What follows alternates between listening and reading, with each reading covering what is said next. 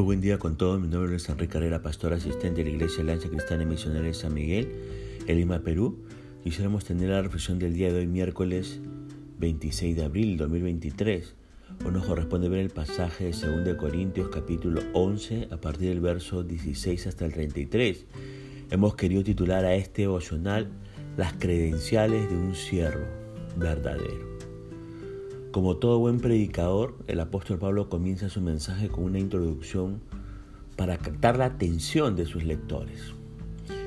Al leer estos versículos a partir del versículo 16 hasta el versículo 21 en la primera parte, cualquier hermano tendría que seguir leyendo, ¿no? Usa Pablo esta, estas palabras para que puedan escucharle. Ahora, en los versículos 16 al 17, Pablo deseaba continuar hablando con insensatez y pidió a los corintios que le permitieran adoptar esta actitud. En los versículos 18 y 19 creo que Pablo en ese momento estaba utilizando de mucho sarcasmo para poder expresarse así a los hermanos en Corinto. Y continuó diciendo el apóstol en el versículo 20 que los corintios eran tan ingenuos que no resistían a los enemigos de él como apóstol, aunque los trataran en forma abusiva. El propósito de Pablo es describir gráficamente el comportamiento de ellos con el fin de obligar a los corintios a entrar en juicio y rechazar los abusos de que habían sido objeto. Habían los corintios tolerado demasiado hasta cinco acciones de los falsos maestros. Ahora, al decir la frase si alguno, esa frase puede traducirse con la siguiente frase, ya que, y es una declaración de hechos, no es una expresión de posibilidades. Los corintios sufrían en ese momento de estos abusos. Los oponentes de Pablo, por ejemplo, en primer lugar, los esclavizaban eso implica dominio completo sobre ellos.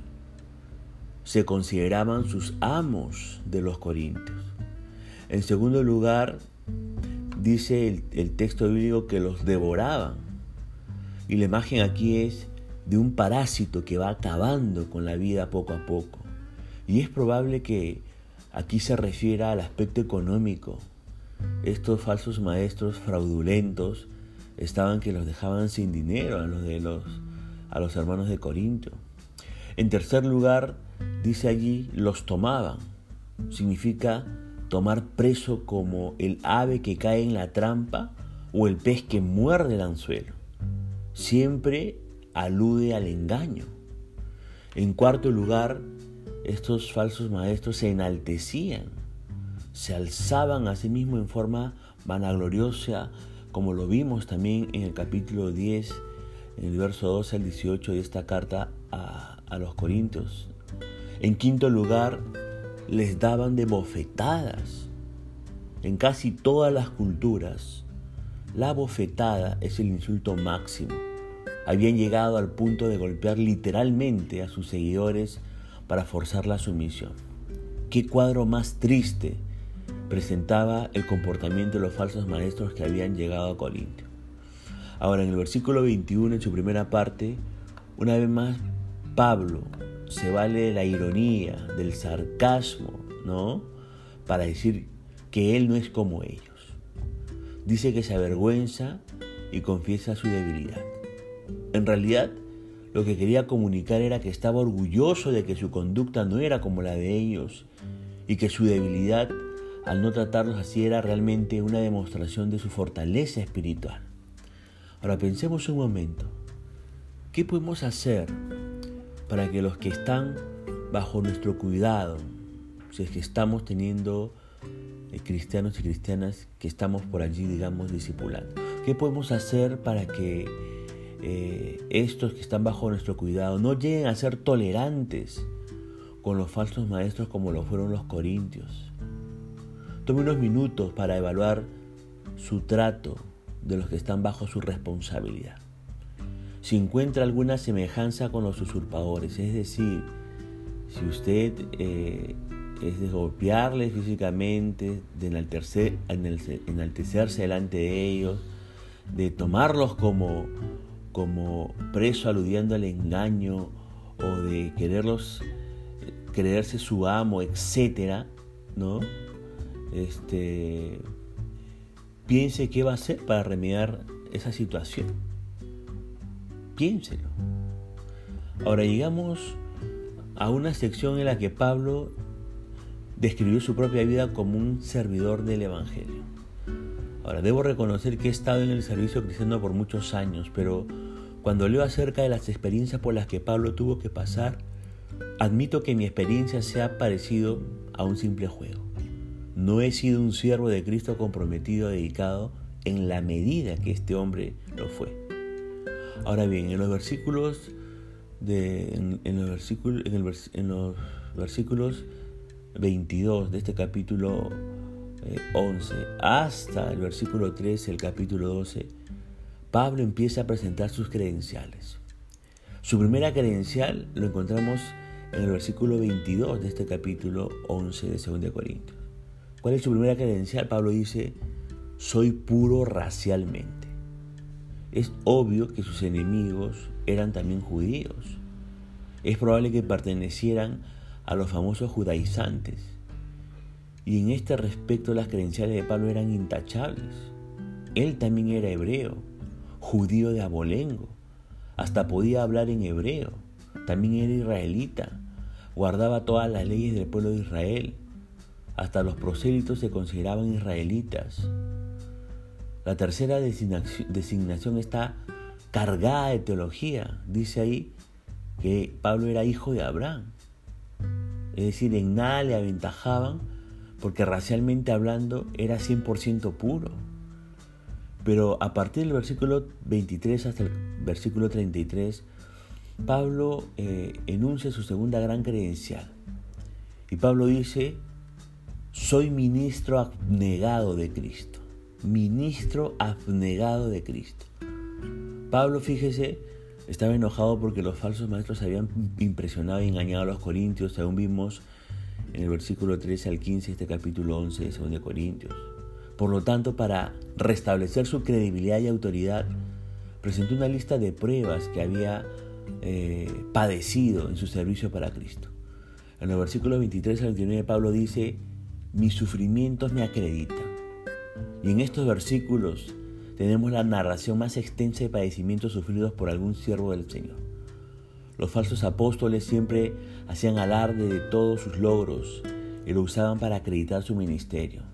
En contraste, Pablo enseña que lo importante no eran las cosas agradables, sino las difíciles. El verdadero apóstol sufre por su Señor.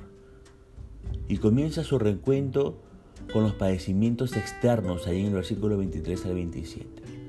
En la lista se encuentran todos los percances imaginables y no requieren de demasiada explicación. Por eso Pablo lista uno tras otro, casi sin dejar tiempo para respirar. El mensaje es claro. Los falsos maestros llevaban una vida suave y los verdaderos sufrían todo tipo de aflicción. Ahora bien, en los versículos 28 al 29 tenemos que ver eh, que Pablo menciona aquí acerca de los sufrimientos internos. El primer sufrimiento interno es la preocupación constante por el bienestar espiritual de todas las iglesias. Constantemente Pablo sentía esa presión. Nunca experimentaba alivio de esta presión. Esta tiene que ser, ¿sabe qué? La actitud de cualquier ministro fiel del Señor Jesucristo. Si Dios le ha colocado en un lugar de liderazgo y autoridad, trata a la gente con la misma empatía y preocupación que caracterizó al apóstol Pablo. El segundo sufrimiento interno que nos menciona Pablo es la debilidad. Y este es el significado de enfermar. Siempre Pablo sentía la flaqueza de los hermanos y la compartía con ellos. Y por último, la última eh, situación se enfadaba cuando oía que cualquier hermano sufriera algún tropiezo. Pero fíjese, Pablo también eh, dice, mi humillación me acredita, allí en los versículos del 30 al 33. Termina esta sección regresando a un incidente que sucedió al comienzo de su ministerio y que fue su primera humillación como ministro de Cristo. Esta humillación se registra en Hechos capítulo 9, versos 23 al 25. Según los relatos históricos, Aretas fue rey de Damasco entre el año 37 y 39 después de Cristo.